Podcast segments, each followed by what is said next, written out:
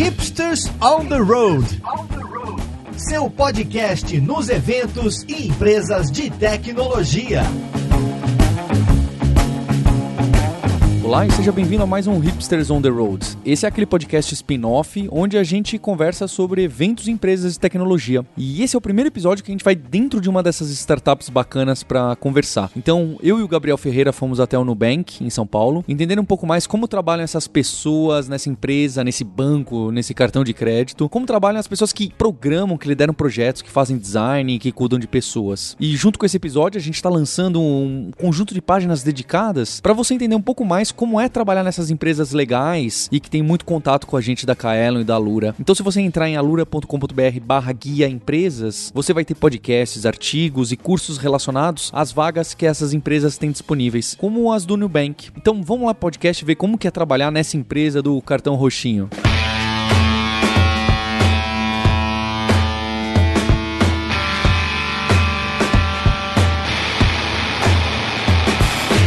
Para começar essa conversa sobre o Nubank, a gente está aqui com a Silvia Kihara e com o Eriel Júnior. Tudo bom com vocês? E aí, Paulo, tudo bem? Tudo bem, Paulo? Ouvi falar que vocês são de people, vocês são tão modernos que não são de RH, é isso? É por aí? Isso mesmo, acho que esse é, esse é um ponto bem importante pra gente, né? A gente trabalha em apoiar os, acho que a empresa e as pessoas, né? E acho que, enfim, compartilhando um pouco da nossa atividade aqui, então hoje eu lidero o time de recrutamento. E eu sou business partner da área de produtos, que engloba engenharia, gerente de projeto e designers. Para começar, eu queria que vocês falassem para ouvinte, para ouvinte, o que que é o Nubank, o que, que vocês fazem? Eu sei que é engraçado, às vezes a gente define a própria empresa, porque a gente acha que todo mundo sabe o que, que a gente faz, mas nem sempre é assim. O que, que a empresa faz? Qual é o produto da empresa? Então, o Nubank é uma fintech, né, que a gente chama. Então, enfim, basicamente é uma empresa de tecnologia que presta serviços financeiros. É, o Nubank começou com cartão de crédito, né? Então, quem já viu um cartão de crédito roxo por aí, pode ter certeza que é do Nubank. Então, acho que isso é mais fácil da gente explicar para a família, né? Então, eu trabalho na empresa que faz esse cartão roxo aqui. Acho que isso já, já facilita. É, e aí, depois, né, ao longo dos últimos anos, então, lançou outros produtos, que é o, o Rewards e a Nuconta, né? Qual que é o tamanho de vocês hoje? Que vocês estão aqui em São Paulo, né? Perto da, da Rebouças. Hoje a gente tem um escritório aqui em São Paulo, na Rebouças, na Capote Valente. A gente está com mil pessoas, um pouquinho a mais disso, crescendo o time. É, acho que além do escritório aqui de, de São Paulo, a gente tem um, um, escritório pequeno em Berlim, que é um escritório de desenvolvimento. Então lá hoje só tem desenvolvedores, estão trabalhando na parte de infraestrutura de dados. É, mas para vocês que são de people, o que vocês estão procurando pessoas para trabalhar aqui, independente da área, independente do que a pessoa vai fazer? Eu acho que para cada função a gente vai procurar coisas diferentes, né? Então cada chapter aqui tem uma especificidade. Falando genericamente, eu acho que a gente procura pessoas que sejam alinhadas aos nossos valores, né? Então eu acho que a gente tem uma cultura muito forte da gente estar tá sempre pensando como que a gente pode fazer as coisas de uma forma diferente, né? Então uma cultura muito forte de inovação, de como é que a gente né, desafia o status quo, né? Eu acho que a gente tem uma cultura muito forte de diversidade, então a gente procura pessoas que saibam trabalhar com pessoas que são diferentes dela, né? Acho que é muito fácil a gente se dar bem e conseguir parear com pessoas que são parecidas com a gente, né? O desafio é a gente trabalhar com pessoas que são diferentes da gente em coisas diversas, né? Como nós somos uma fintech, são pessoas que lidam muito bem com essa vibe de tecnologia, então tecnologia ágil, a maneira de pensar diferente. O pessoal que vem para cá tem que ter um pouquinho desse eu sei trabalhar de uma maneira diferente, que aqui você vai encontrar pessoas que estão alinhadas com isso. Não tem a necessidade de ter experiência prévia com serviços financeiros. Isso que eu ia perguntar, né? Não, tem, não precisa ter trabalhado em banco já. Não, mas a gente tem algumas histórias de sucesso de pessoas que, além de entenderem muito de tecnologia, né, gostavam ou pesquisavam, ou já trabalharam com algum serviço financeiro, e isso é incrível. Mas isso é super, assim, é mosca branca, né? Enfim, mas acho que querer mudar a vida das pessoas, né, ter essa vontade de, de, de transformar mesmo a, a, os serviços financeiros no Brasil e a gente entregar um, um produto que agregue valor para a sociedade, acho que isso pra gente é bem importante, né? Porque acho que a gente é muito engajado na missão do Nubank, né? Então, a gente busca pessoas que também estejam motivadas em trabalhar por essa missão. E uma coisa interessante é a formação também. Então, dentro do time de People, por exemplo, você imagina que as pessoas sejam de administração, psicologia, não. Tem engenheiro, farmácia e tem várias pessoas diferentes. Então, a formação também não te define como pessoa final, assim. Então, tipo, se tiver vontade de fazer o que a Silvia comentou, de mudar o mundo, manda o currículo para cá que a gente vai analisar e tentar entender onde você se encaixaria. Eu acho que a gente chegou num, num ponto bom, porque porque pensando aí no funil de contratação de vocês, o ouvinte está interessado em trabalhar com vocês. O primeiro passo é o currículo, alguma forma parecida com o currículo. O que, que vocês olham, o que, que vocês não olham tanto, o que, que chama atenção que é bacana. Porque, por exemplo, você citou a formação e a gente vai conversar aqui com o Felipe Sabella, que é um conhecido antigo meu, e ele, por exemplo, não, não, não fez faculdade e tá aqui. Então me parece que esse não é um requisito. Claro, em tecnologia já tem um, um pouco disso, mas independente seja para programadora, para programador, para designer, para gerente de produto, para marketing, para o pessoal de vídeo, para não deixar de citá-los aqui, como que vocês filtram o calhamaço de currículos que chega ali, de LinkedIns, de, de recruiter? Sim, realmente. Felizmente, né? A gente recebe bastante aplicações. É difícil falar de uma forma genérica, porque, como eu disse, cada vaga tem um ponto. Eu acho que a gente considera, na verdade, é um balanço de algumas coisas. Uma delas, acho que o mais simples da gente explicar é: inglês é uma coisa importante pra gente. Como a gente tem pessoas de mais de 25 nacionalidades aqui, a gente incentiva que essas pessoas aprendam português, que acho que até pra vida delas no Brasil é legal, mas é, isso leva um tempo e, e a gente né, se reconhece como uma empresa internacional, né? A gente tem esse escritório em Berlim, então é importante a pessoa, no mínimo, ter uma boa compreensão em inglês. O nível de fluência vai variar conforme a posição, né? Acho que esse é um dos pontos. Outro ponto, quando a gente olha para as experiências anteriores, se a pessoa já teve experiência em alguma empresa que a gente sabe que tem uma cultura semelhante à nossa, né? Acho que nem uma cultura igual, mas algumas empresas de tecnologia,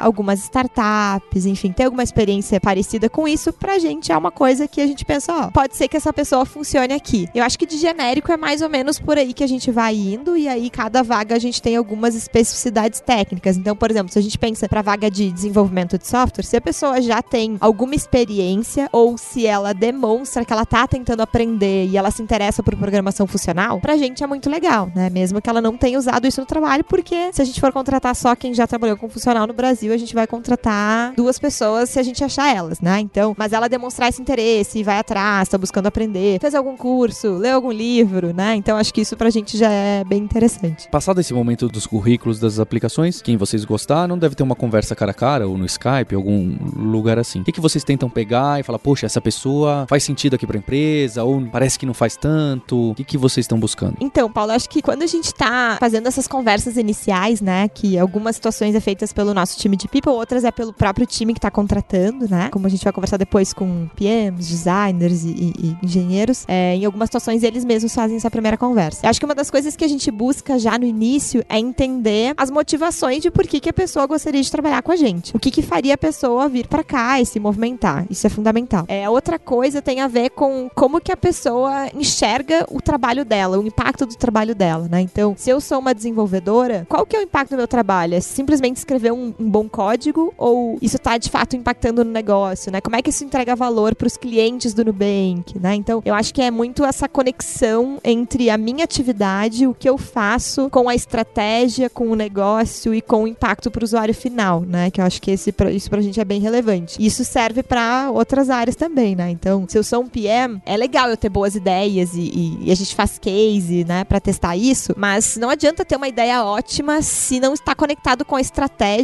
e se a execução não está conectado com aquela ideia e com a estratégia, né? Então, como que a gente faz esses links e como que essas coisas estão conectadas, né? Então, acho que isso pra gente é bem relevante. E aí, na sequência, a gente, acho que de forma genérica, quer te avaliar em relação à sua capacidade técnica. Então, seja através de um exercício, programa para desenvolvedores, seja através de um case para product managers, seja através de um desafio para um designer, mas de alguma forma você precisa mostrar coisas que você sabe como é que você traduz isso, resultado final, digamos assim. E depois tem um papo de fit cultural para tentar entender também como é que a pessoa pensa, valores que ela tem. Aí essa parte é feita por people. E acho que do exercício vale a pena compartilhar que a gente faz isso em todas as vagas, porque a gente acha que é inclusive uma experiência legal para os candidatos, né? Então é imaginar como que é trabalhar no Nubank, né? Então quando a gente chama um PM para fazer um case aqui, a gente traz um problema que seja próximo ao que a gente está trabalhando. É, e acho que é legal para a pessoa, né? Ela pensar, nossa, se eu vier trabalhar aqui, eu vou ter essa discussão com esses colegas aqui. É com esse tipo de problema que eu vou lidar, porque um processo é isso, é uma via de dois lados, né? Acho que a gente tá entendendo se faz sentido a gente, enfim, convidar a pessoa para vir trabalhar com a gente e essa pessoa tá pensando e, e tentando entender se é um caminho que faz sentido para ela, né? Então ela ter essa oportunidade de vivenciar isso, a gente acha que é bem interessante. Eu imagino que isso deve variar de área para área, de cargo para cargo, mas quantas entrevistas em média a pessoa que vai trabalhar aqui vai fazer? Pelo menos quatro. Aí tem um exercício, essa parte de case, dependendo da área, você tem dois encontros diferentes. Então, para desenvolvedores, por exemplo, você faz a sua aplicação, manda para cá, você vem para cá fazer um walking through, que é explique o que você fez. Depois você vem fazer um pair programming. Também. Então, na área de desenvolvimento vai ter uma, uma entrevista a mais nessa parte prática. E depois tem um papo com RH, com people e talvez uma outra conversa com alguém mais específico, um gestor, depende muito da vaga. Não me chama de RH que eu fico chateada. Né? Desculpa.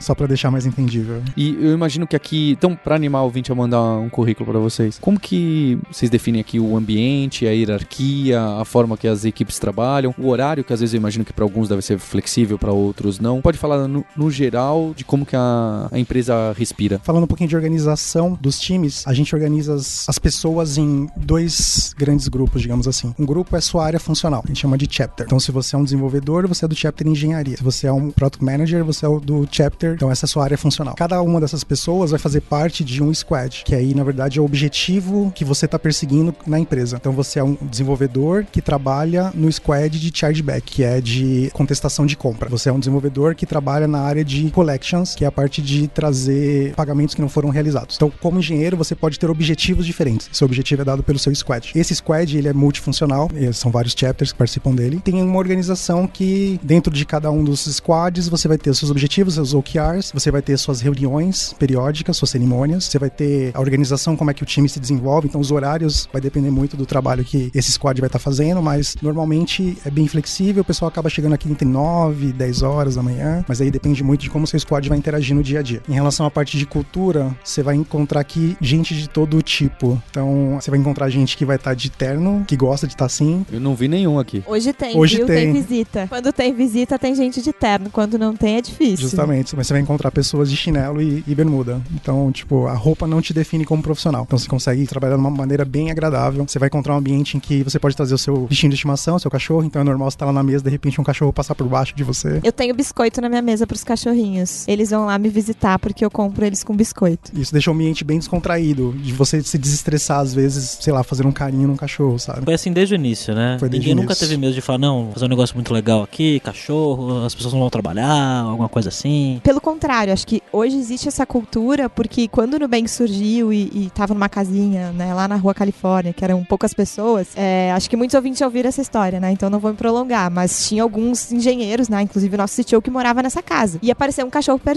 por lá e eles adotaram esse cachorro, que era o Lost. Então, ter um cachorro faz parte da história do Nubank desde o início. Então, acho que o, o máximo que aconteceu foi a gente manteve essa cultura de ter cachorros aqui. E a gente sabe que para muitas pessoas é importante, né? Não deixar o seu cachorro em casa e poder vir com ele pro Nubank. Algumas pessoas trazem gato, mas gato geralmente não gosta muito de sair da sua casa, né? Tem alguns que têm essa personalidade que gostam de vir trabalhar. O que mais? É uma estrutura muito horizontal, então você não vai encontrar muitas diferenças de hierarquia. O que a gente tem, na verdade, são pessoas que te ajudam a te desenvolver no final das contas. Então, existe alguém que vai ser o seu lead, no sentido de vou junto com você nesse seu caminho de desenvolvimento. As pessoas trabalham com muita autonomia aqui dentro também, então, dentro do time, eles têm a liberdade de traçar os próprios objetivos do time. Então, existe uma orientação geral da empresa, onde nós queremos chegar, e dada essa orientação geral, como é que eu, como time, consigo ajudar esse objetivo maior. E o time mesmo que faz isso. Sobre metodologia de trabalho, a gente trabalha numa filosofia ágil, mas a gente não segue nenhum preceito Scrum, Kanban. Então, de novo, o time tem autonomia para poder escolher as práticas que melhor aderem às coisas do dia a dia deles. Nós temos o time de atendimento, a gente chama de X-Peers. O de chargeback é o maior time. Então, imagina ter X-Peers interagindo com outras pessoas. Tem que ter as cerimônias que façam com que todo mundo interaja. Então, não dá para ter uma regrinha muito padrão com todo mundo. E aí, o time que decide. Você encontra a nossa cultura no nosso ambiente de trabalho. Então, se a gente se diz uma empresa transparente, você vê isso através das salas de reunião que são todas de vidro. Então, não tem nada oculto acontecendo na empresa. Se você fala que todo mundo é participativo, você vê isso porque o time de gestão está sentado junto com todo mundo. Então, é, é- é muito interessante entender que a cultura da empresa se reflete no ambiente de trabalho como um todo. Silveria, obrigado. Acho que agora então a gente vai conversar com algumas pessoas que trabalham aqui. Quero ver se elas gostam tanto de trabalhar aqui, se tem tudo isso é bacana, que nem vocês falaram. Vamos botar a prova aí. Você fala depois pra gente também. É, depois os conta.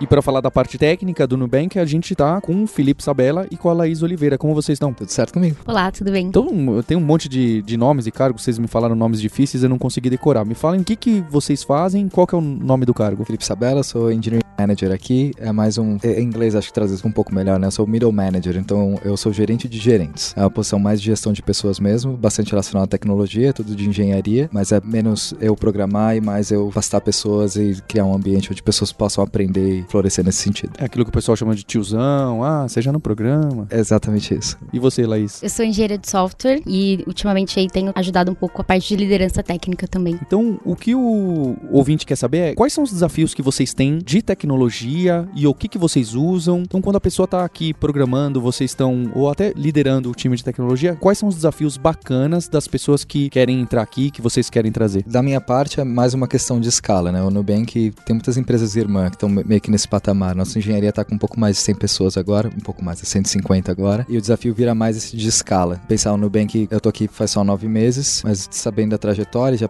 tendo participado de outras empresas que passaram por essa trajetória, e o de escala é como continuar ágil, com times que são o mais autônomos possíveis, e pessoas têm o direito de tomar decisões ali rápidas no dia a dia, sem precisar de muito processo, mas continuar com a escala. Né? Quanto mais times se tem, hoje a gente tem acho que 27 times de a produto de engenharia aqui, a continuar com a agilidade de antes, aumentando o número de pessoas. Então esse é mais o tipo de desafio que eu foco mais. Uma das formas de fazer isso, e é o processo que a gente está passando agora, é adicionando níveis de hierarquia, que deixa um pessoal um pouco desconfortável, né? Antes não precisava de gerente, até o Davi mesmo falava, né, a gerência é overhead, e, e tem várias coisas associadas à, à hierarquia. Talvez pessoas juntem dois conceitos que não precisam estar juntos, que é a hierarquia não traz ineficiência mas normalmente empresas ineficientes têm uma hierarquia mais rígida. Capacitar líderes novos, isso é o maior desafio que a gente tem hoje. Uh, pessoas que estão fazendo o trabalho que a Laís faz, vamos deixar o pessoal confortável em liderar esforços e não só resolver problemas com as próprias mãos, né? Ir lá e digitar o código, mas como capacitar times para evoluírem. Então esse é o maior desafio hoje. Acho que um pouco também do que eu sinto que a gente tem de desafio, tanto acho que tem a coisa técnica, então a gente começou com cartão de crédito, que por ter a coisa do risco e de análise de crédito, a gente podia ter muito menos clientes agora quando conta a gente espera escalar isso para muito mais clientes. Então eu acho que o desafio técnico também que a gente tem é fazer com que o nosso sistema funcione bem com uma escala muito grande de clientes. E também eu acho que na parte de produto, assim, eu acho que é um desafio desde que eu tô aqui, eu tô aqui desde 2015, eu acho que eu me identifico muito com o objetivo que o Nubank tem, que é de fight complexity e empower people. Então eu acho que isso não é uma coisa que é simples de fazer no dia a dia. Eu acho que todo dia a gente tem que se questionar muito se o produto que a gente está construindo vai ter um propósito legal, vai ter um impacto bacana para as pessoas e todo mundo vai gostar e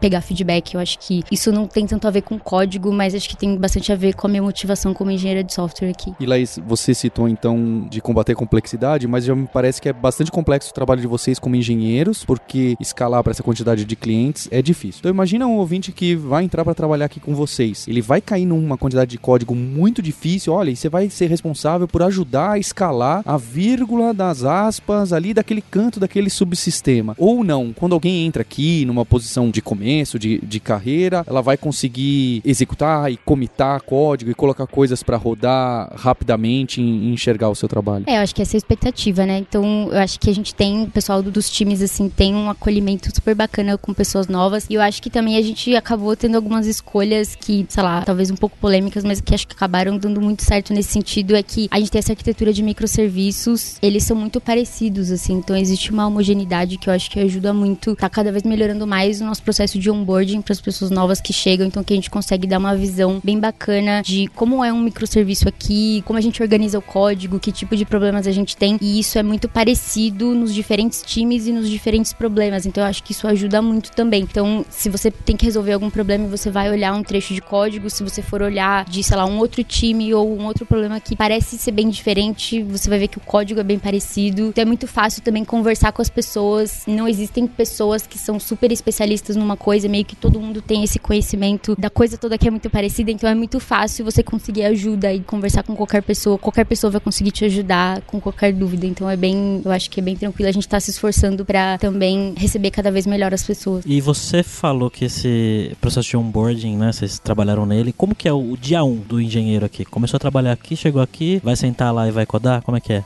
Normalmente o dia 1 um que a gente tenta fazer, então a pessoa acabou de chegar, a gente tenta ter uma conversa, então, ah, explicar o que, que esse time faz, os desafios que ele tá resolvendo, que problemas a gente tá trabalhando, a gente tenta dar uma visão, talvez chamar um product manager ou alguma outra pessoa para explicar um pouco mais se é um time que tá trabalhando com produto, para explicar um pouco melhor o que, que é o produto, e a gente também faz uma conversa rápida, então, ah, é assim que funciona mais ou menos a arquitetura, a gente tem esse serviço, é isso que a gente tá construindo, a gente apresenta também um pouco do roadmap que a gente tem, então o que, que a gente tem priorizado, o que, que a gente tem aí planejado para fazer nos próximos tempos. Esse normalmente é o dia 1, um, e aí talvez já ver, então vamos parear, senta aí, vamos, tô trabalhando nisso aqui, deixa eu te contar um pouco mais como é, tirar dúvidas. Normalmente acho que esse é um pouco do dia 1 um dentro do time. Assim, é todo engenheiro novo tem um buddy uh, dentro de cada time. Isso é institucionalizado. Antes do engenheiro começar, o pessoal que organiza os new hires já pergunta quem que vai ser o buddy no time. Então tem uma pessoa que fica ali só para responder perguntas, só para ajudar, só para parear. Varia o tempo, normalmente no mínimo duas semanas. Né? Cada pessoa tem um ritmo de aprendizado diferente, a gente abraça isso completamente. Então tem pessoas que ah, em duas semanas já estão bem com Clojure, talvez já,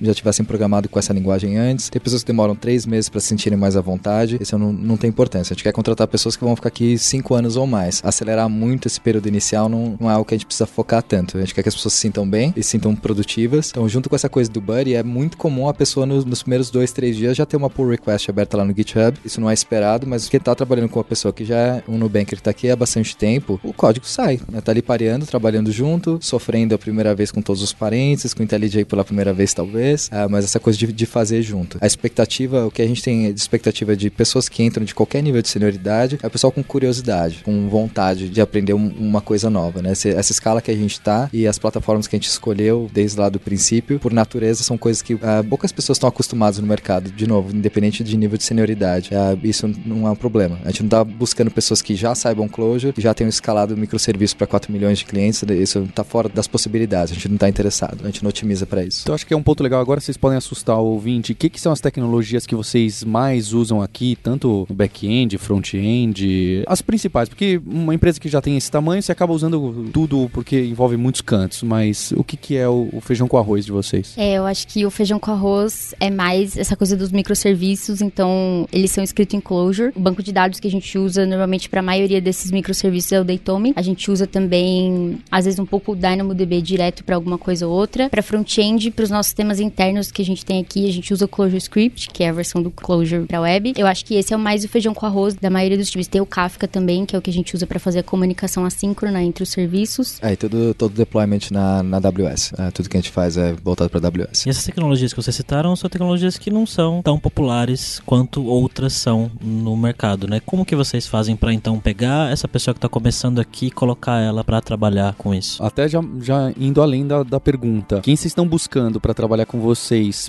precisa já saber essas coisas? É, acho que definitivamente não precisa. Eu, por exemplo, não sabia. O que a gente está buscando, na verdade, que é um pouco do que o Felipe comentou, são pessoas curiosas, acho que estão sempre abertas a aprender coisas novas e interessadas em aprender coisas novas. Sim, é, capacitação, no fim das contas, a Clojure tem um parênteses em questão do Clojure. É que muitas linguagens são baseadas em C, né? Tem classe, método e a gente sente, ah, com aprender linguagem nova é fácil, né? Pessoas estão, sei lá, 10 anos no mercado, é fácil, é só ir lá e, e fazer. Com Clojure é um pouco diferente. Demora um pouco mais para se adquirir conforto programando sem Clojure. É o, o paradigma, só fala de paradigma funcional e tem essa questão funcional no Clojure, é verdade, mas é um pouco além disso, que Haskell é funcional também, mas Haskell para Clojure não tem quase nenhuma tradução ali. Uma pessoa que manja bastante de Haskell, não vai ser fácil programar em Clojure, nem como a gente faz essa capacitação, a gente, a gente não tem nada oficial aqui, a gente não tem nenhuma escola de Clojure ou alguma coisa desse tipo, é mais do dia a dia, que não é rocket science, sabe? Não, não é a coisa mais difícil do mundo. Difícil mesmo é descobrir o que precisa ser programado, descobrir o produto, o fit com o mercado, as questões legais de qualquer coisa que a gente vai construir, a fazer o design, fazer teste de usuário, essas coisas são difíceis e demoram bastante tempo. Na hora de sentar lá e programar, um exemplo disso foi cálculo de juros compostos com IOF. A gente demorou algumas semanas junto com o pessoal de finance e produto tentando descobrir qual era a fórmula. Aí quando eu fui programar um negócio, deu, sei lá, 30 caracteres de código, né? Variável, divide, multiplica, escreve alguns testes, beleza. Como programar essas tecnologias não, de fato não é a parte mais difícil. Os sistemas distribuídos e como microserviços se, se comunicam são um tema mais geral e tem bastante documentação no mercado, etc, mas não é específico de como a gente faz também. Então, de fato, não é a parte mais difícil. Então, se vocês não estão buscando alguém que já saiba Clojure, já saiba esse banco de dados estranhos que vocês usam e etc, o que, que vocês buscam numa pessoa que vai trabalhar com vocês, com tecnologia, em escrever código? Qual é o tipo de teste que vocês aplicam? Qual é o tipo também de, de soft skill? Ah, eu queria uma pessoa que agisse assim, agisse assado. É óbvio que uma empresa desse tamanho é até interessante que tenha mesmo comportamentos muito diferentes, mas o que, que vocês buscam? Acho que a parte, assim, mais técnica, que não tem a ver exatamente com a linguagem, com a tecnologia, é um pouco disso que o Felipe falou, ter essa ideia de, talvez, de design, e acho que a gente tem essa coisa muito forte com a qualidade do código aqui. É muito legal, a gente escreve teste de unidade para tudo, a gente tem teste de integração, e a gente faz reviews também dos pull requests, que é muito legal, porque a gente sempre aprende de coisa nova e jeitos diferentes de resolver um problema com os reviews dos colegas, né? Então é bem legal. Então acho que a gente busca isso, as pessoas que estão preocupadas em não só escrever aquele código que vai funcionar, que vai resolver algum problema, mas que ele resolva um problema também de um jeito bom, que seja fácil de manter, de escalar, enfim, de evoluir com o que a gente precisa depois, né? Ah, e mais uma coisa também, acho que você comentou um pouco de soft skills. Acho que, no geral, a gente tem um ambiente aqui muito colaborativo, assim. Então, a gente gosta muito de trocar ideias, então a gente tem um problema para resolver, a gente senta junto, a gente vai na lousa, a gente desenha, ah, mas aí tem esse caso e como resolve isso. Então, eu acho que querer fazer parte de um ambiente muito colaborativo, gostar de dar ideias e gostar de se sentir é, a pessoa resolvendo um problema, eu acho que é uma coisa que a gente busca. Exatamente isso. Né? A qualidade de código é uma coisa universal, independente de plataforma. Tem coisas que a gente pode ensinar para qualquer pessoa. Qual é a diferença? Ah, por que, que isso a gente considera imprescindível antes da pessoa entrar, sendo que certas coisas a gente não se importa tanto. Né? A gente sente que closure uma pessoa aprende de 3 a 6 meses, a pessoa tá bem. Mas essa vontade de produzir código limpo, que escrever código pro próximo, não para mim, né? Isso a gente prefere contratar pessoas que já estão vindo com esse mindset. Se for o primeiro emprego delas, é mais fácil nesse sentido, né? Daí não tem que esperar nada disso que a gente vai ensinar desde o dia 1 um na carreira como que a pessoa vai se, se desenvolver. Aí, na questão de soft skill tem um ponto muito forte aqui de ownership. Eu fui consultor por muitos anos, eu, eu vi vários tipos de empresa e tem empresas no qual tem um processo de produto e os requerimentos aparecem debaixo da porta, né? O clássico, né? Aí o programador pega os requerimentos. A e... pastelaria. Exatamente, a pastelaria de software, né? A gente não é uma pastelaria de software. Cada indivíduo aqui no Nubank é, a, sente essa questão de ser o dono do processo inteiro. Quando uma coisa é entregue, eu não conheço ninguém aqui,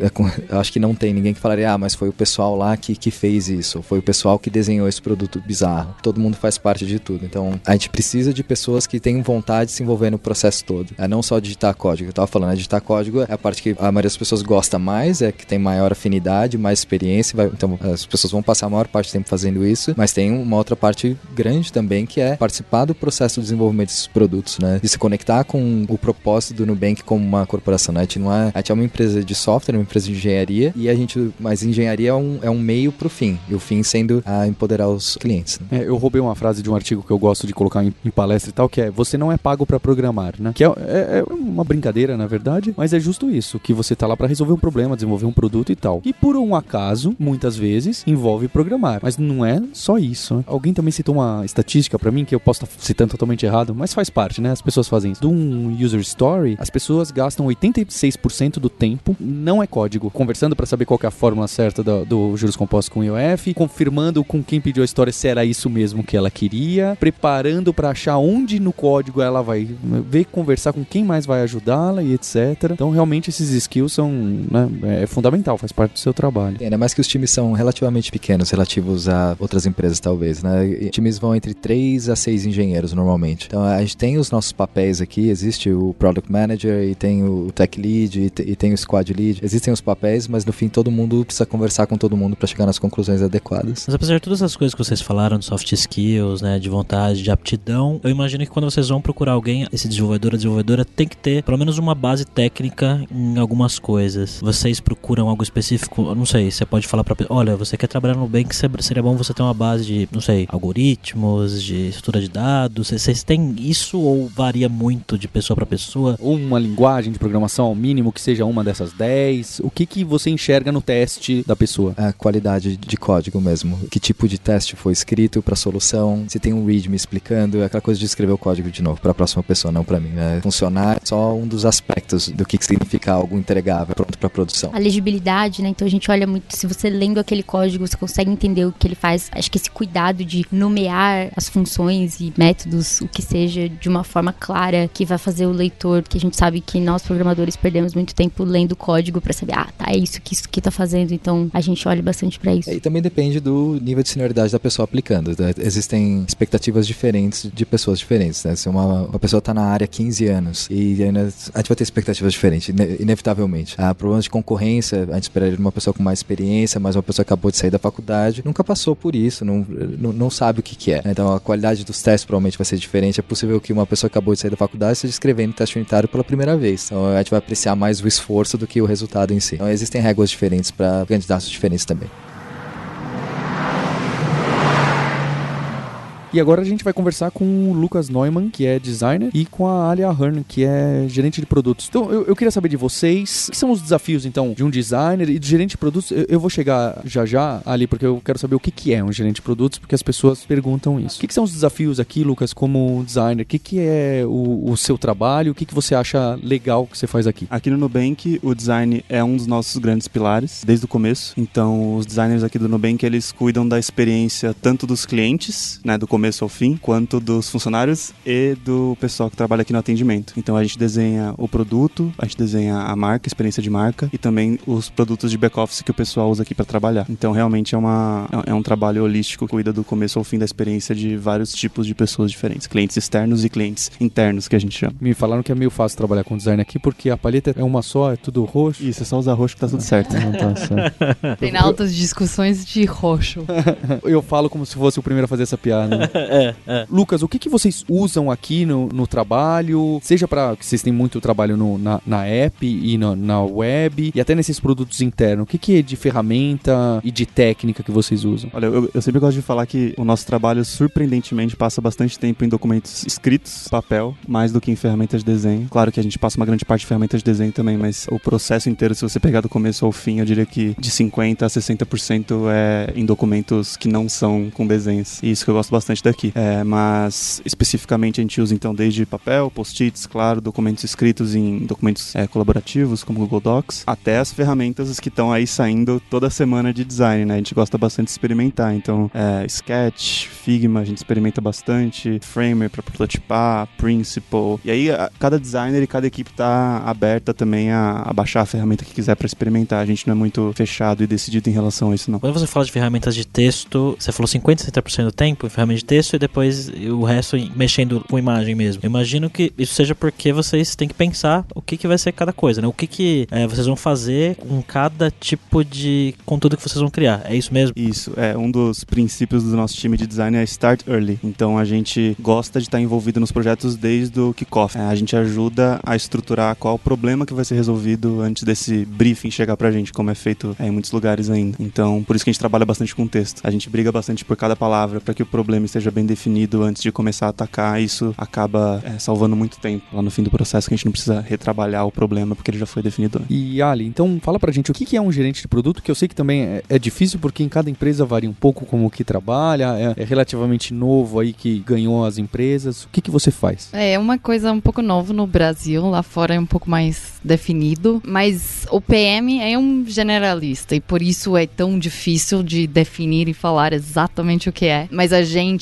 tem uma parte que é mais estratégica, que a gente olha, né, para os concorrentes, o que, que eles estão fazendo, quais são as tendências do mercado, onde que a gente imagina que o produto vai ir daqui uns meses, daqui um ano. E aí tem uma parte muito importante que é execução também. Então essa parte é mais trabalhar com todos os chapters, então com analistas, com muito com os designers, muito com os desenvolvedores também, para que a gente consiga chipar o produto mais rápido possível. Então executar e deixar todas as partes redondas para que chegue na mão do cliente mais rápido possível e com o melhor resultado possível. Então é orquestrar essas peças aí da equipe sem ser bem um chefe, é mesmo participar junto da, da operação da execução. É, a gente fala muito que você não tem autoridade nenhuma, né? Porque você não é o chefe e a gente não tem nada disso aqui no Nubank. Mas você tem que conquistar o respeito da equipe para que todas essas partes funcionem bem juntos. É difícil. O que que, então, é, é que aí a pergunta fica realmente difícil, né? O que que vocês usam? Que que você faz mesmo? O que que a pessoa que vai trabalhar assim precisa saber, conhecer? É, normalmente o PM que vem aqui tem um pouquinho mais background em tecnologia, então era um desenvolvedor que queria virar PM, tinha mais background em design, queria virar PM, ou tinha mais background em negócios, porque esses são os três pilares que o PM deveria, e normalmente uma pessoa não tem os três quando chega aqui, porque aí é muito difícil. Então, a ideia, o que a gente busca, é que alguma pessoa que é muito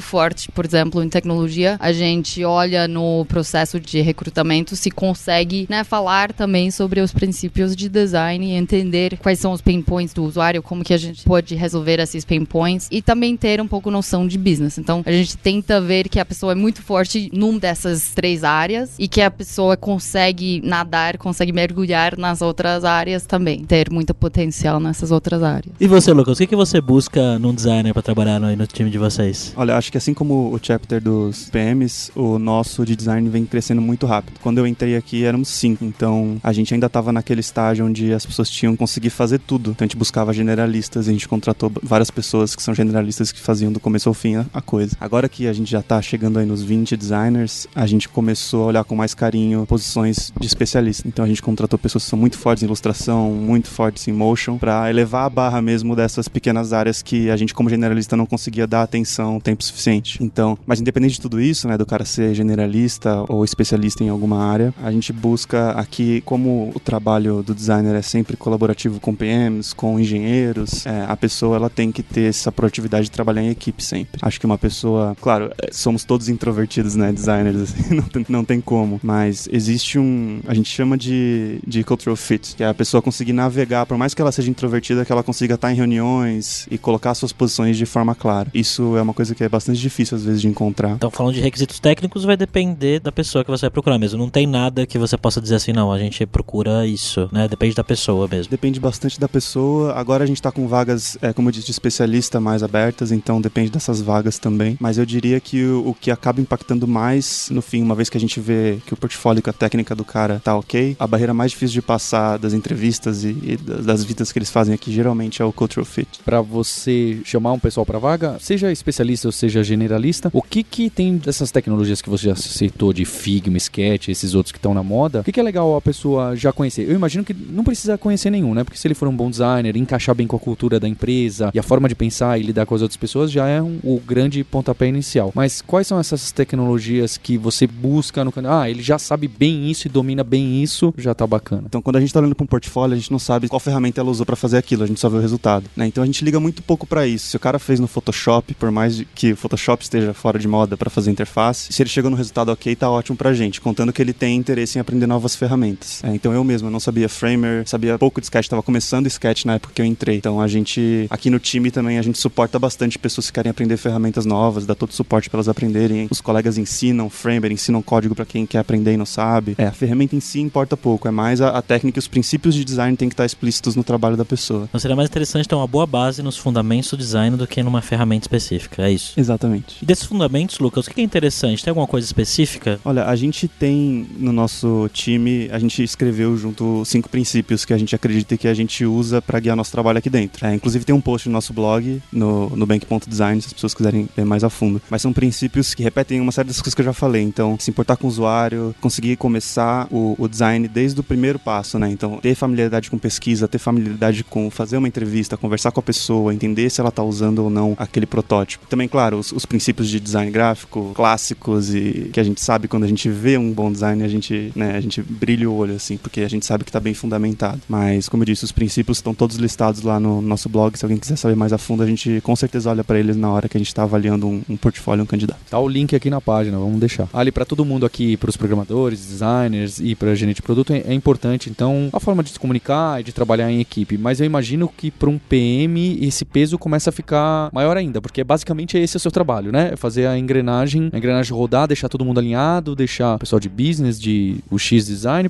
e os programadores todo mundo alinhado para onde vocês querem chegar. Então, como que você busca e avalia e filtra currículos que seriam para os próximos PMs daqui da empresa? Como a gente falou, no Brasil essa vaga é mais nova, né? Então é difícil alguém vir para cá e falar, nossa, tem oito anos de experiência como PM, então a gente já tem como filtrar isso por causa dessas experiências que essa pessoa já teve. É, então a gente faz algumas rodadas tentando criar um ambiente no qual essa pessoa trabalharia. Então a gente faz um case no qual a gente coloca um problema que é muito do dia a dia aqui no Nubank é, para a pessoa tentar resolver e ver como que a pessoa pensa sobre resolver um problema junto com uma equipe, quais são as perguntas que essa pessoa faria né, nos momentos certos para resolver um problema que a gente enfrenta aqui no Nubank. Então fazendo essa mini case simulação a gente consegue ver como a pessoa pensa e como que interagiria com outras pessoas. E ali tem vezes que vem um currículo de um designer, de uma programadora ou de alguém de, de analista de negócio, você fala, poxa, não, pera um pouquinho, acho que dá para ser PM essa pessoa. Tem vezes que isso acontece? Sim, com certeza. É, a gente até olha para MBAs lá fora e fala, nossa, não tem experiência exata, mas talvez é super inteligente, está apaixonado para produto, né? Então a gente olha para um designer que quer quer virar PM, a gente fala, ah, vamos olhar e conversar com essa pessoa, provavelmente é muito forte no design. Vamos ver se tem um pouco de noção sobre tecnologia e sobre negócios, que são os outros pilares que a gente gosta de testar. Então é muito isso, tipo, é forte numa área, como que essa pessoa consegue ainda conversar nessas outras áreas que também são fundamentais para ser um bom PM. E Lucas, eu fiquei com uma coisa na cabeça, né, do, do portfólio, porque assim, legal, então não, não tem uma, uma necessidade específica, ah, você precisa conhecer bem do Photoshop para tal coisa, porque se a, pessoa já resolve de outro jeito, tá ótimo, e aqui dentro ela vai aprender e conhecer melhor as, as outras ferramentas. Mas você recebe um monte de portfólio, você tá lá filtrando, então você tá lá na Behance, não sei, nesses sites que os designers usam, você viu ali uma menina, um menino que você tá olhando o portfólio e tem um monte de, de unicórnio, desenho, ilustrações, como que você mede? Poxa, não, olha, acho que essa pessoa vai fazer legal o trabalho para trabalhar com design da app mobile que eu tenho aqui. Ou você já procura portfólios que sejam, ah, essa pessoa gosta de desenhar telas e interfaces com o usuário. O que, que você está olhando quando você está navegando nesses mil portfólios da internet? O portfólio, ele é o primeiro filtro que a gente faz. E a gente usa ele geralmente como um filtro bem básico para ver se a pessoa não está cometendo, digamos assim, crimes muito graves de, de design. É, mas a gente não é muito rigoroso. É muito difícil hoje achar aqueles portfólios que você fala que levariam a barra assim estrondosamente, sabe? Essas pessoas elas, geralmente já estão muito bem contratadas e é difícil encontrar. Então o portfólio a gente tenta usar como filtro de se a pessoa tem noção. Se ela tiver noção, a gente quer conversar com ela. É, geralmente é na conversa que o filtro é, é um pouco mais brabo, assim. Uma característica que a gente gostar muito de encontrar nas pessoas, mais do que técnica, mais do que portfólio, é quando a pessoa vem aqui e diz que ela tá procurando um problema que ela se apaixona para resolver. Então, como a gente trabalha com, com vida financeira, de vez em quando vem candidatos falando isso, né? Que eles querem muito trabalhar com essa parte porque eles veem a possibilidade de tocar pessoas e mudar a vida das pessoas em, nessa área específica que é tão problemática no país, digamos assim. Então, quando o candidato vem e fala isso, ele já ganha pontos com a gente, independente de técnica e de portfólio. O pessoal anotou. Um último detalhe. O que, que são os erros graves em um portfólio para você? Então, vamos lá. Por exemplo, uma vaga de designer de produto, o que a gente tenta ver, é claro, é se a diagramação está bem composta, se a tipografia está bem escrita, né, balanço de, de espaço em branco, etc. Mas também se ele consegue contar a história do processo de cada case com profundidade e com intenção, né? Se cada intenção que foi tomada naquele design teve um propósito. Agora, quando a gente vai para uma vaga mais artística, né? Então, digamos, um, um diretor de arte, alguém mais visual, aí a gente quer ver a imagem mesmo. Então, aí as pessoas, às vezes, as pessoas que são mais artísticas podem ter processos mais, de repente, introspectivos ou malucos. Sem muitos porquês. Exatamente. Que tudo bem. Claro que para branding, você também tem que fundamentar cada escolha numa, numa decisão. Né? Então, por mais que o trabalho do cara seja completamente é, maluco, aquele maluco tem que ter um raciocínio por trás, que a gente consiga ver que ele vai conseguir justificar as decisões dele aqui dentro também, para quem vai, vai aprovar e tomar a decisão em cima daquela arte. Muito legal ouvir isso, porque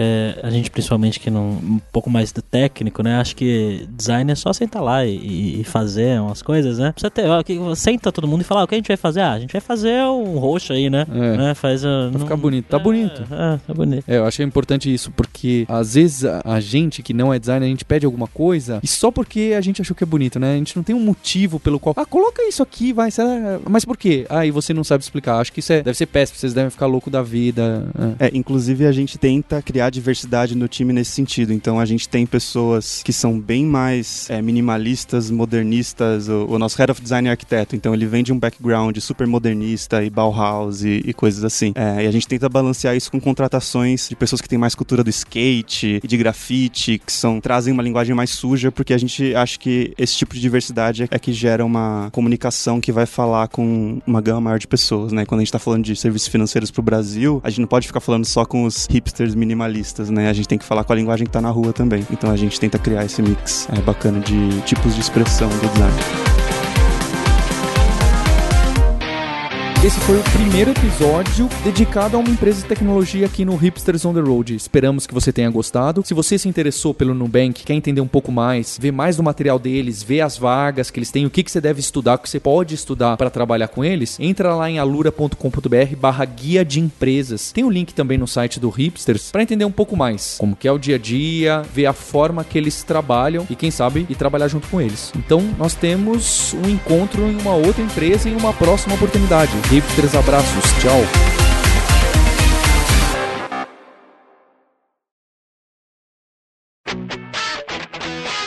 Você ouviu o hipsters.tech, produção e oferecimento alura.com.br, cursos online de tecnologia e Kaelon, ensino e inovação.